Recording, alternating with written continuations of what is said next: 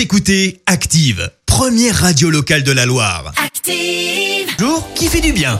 Allez, peu cher, ce matin on prend la direction de Marseille euh, avec une initiative pour lutter contre le gaspillage. Exactement. Une association a décidé de récupérer les invendus de fruits et de légumes pour les transformer en bocaux solidaires. Alors tu vas me dire, récupérer les invendus, bah c'est pas vraiment nouveau. Oui. Ça se fait par exemple avec le marché de Ringis en région parisienne, mais la légumerie à Marseille ne fait pas que les récupérer, elle les transforme sur place. Euh, certains vont ainsi devenir des confitures, des compotes, voire des soupes euh, qui sont ensuite mises sous vide, congelées ou stérilisées en bocaux, ce qui permet aussi de prolonger leur durée de vie. Et la légumerie va même un petit peu plus loin parce que ces denrées sont cuisinées par des employés en parcours d'insertion.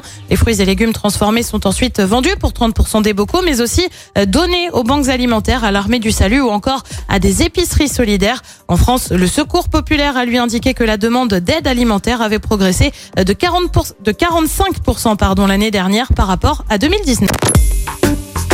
Active en HD sur votre smartphone, dans la Loire, la Haute-Loire et partout en France, sur activeradio.com.